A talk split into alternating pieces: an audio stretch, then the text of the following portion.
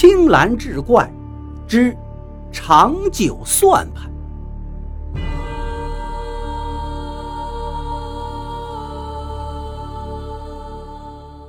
话说康家站房区钱庄的门头上方，从东到西镶嵌着一个长方形的算盘，框、梁、柱子、算盘子儿，全是用木头做成的，外头涂着黑漆，长度是九点九九米，九十九根柱子。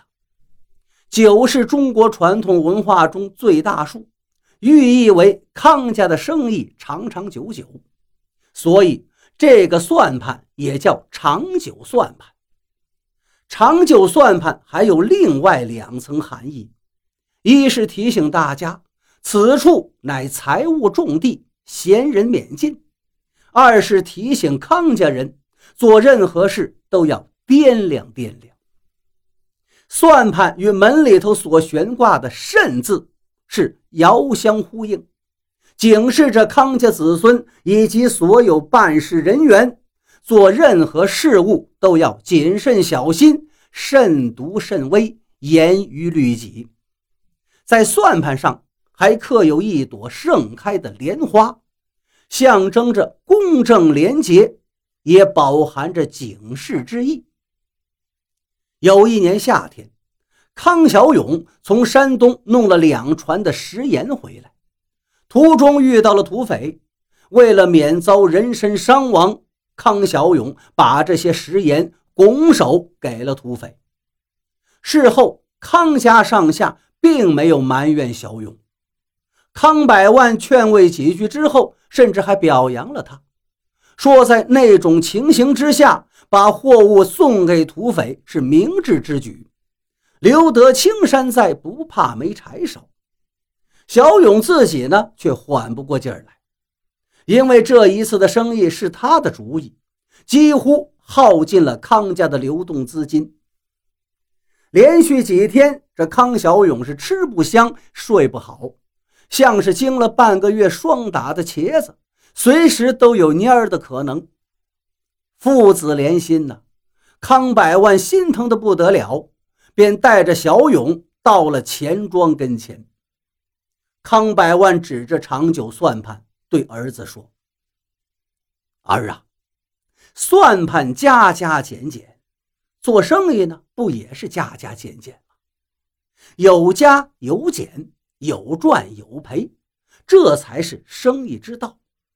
即便是神仙，也不可能只赚不赔。换言之。”人生也是如此，不可能见天都是晴天呐。大道理谁不懂啊？可是这小勇盯着长久算盘半天没吱声。康百万继续说：“这桩生意赔了，咱就查找原因，避免下次再出现同样的问题。”接下来。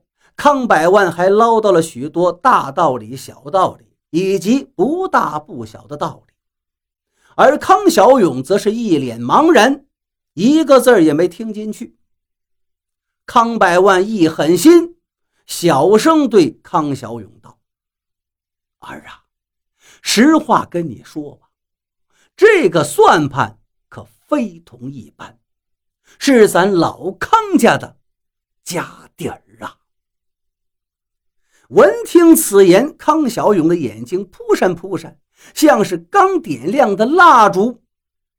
康百万瞅瞅四下无人，附在康小勇耳边道：“儿啊，这些算盘子儿是用金子做的，外面涂了黑漆。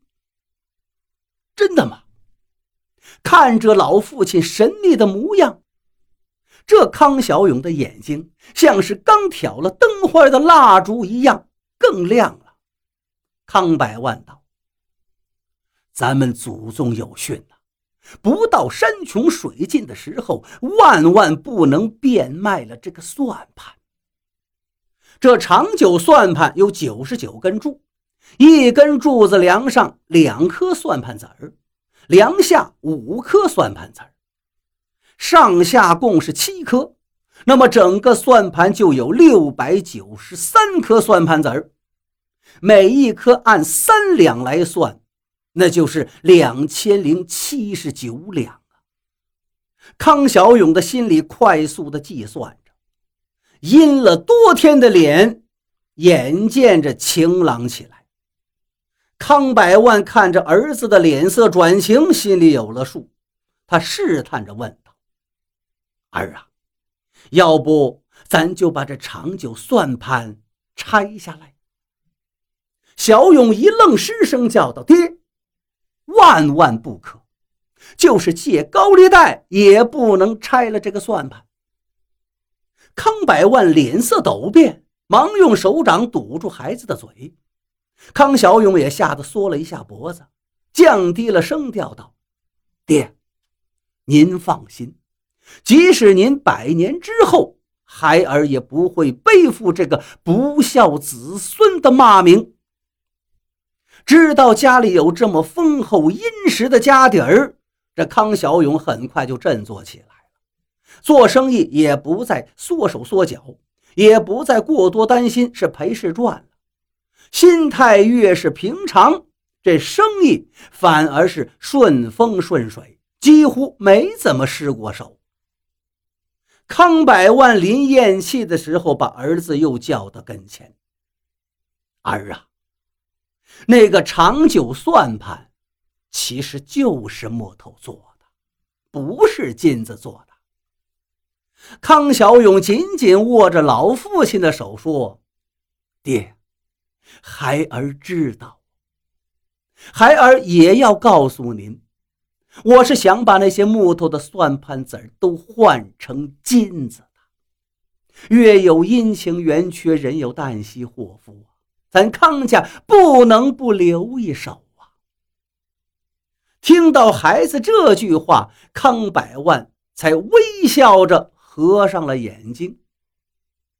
没多久，康小勇真的悄悄地把长久算盘上的算盘子儿全都换成了金子。他是担心后世子孙中真的出了败家子儿，直到死也没把这个秘密告诉任何人。时至今日，长久算盘还镶嵌在康家钱庄的门头上。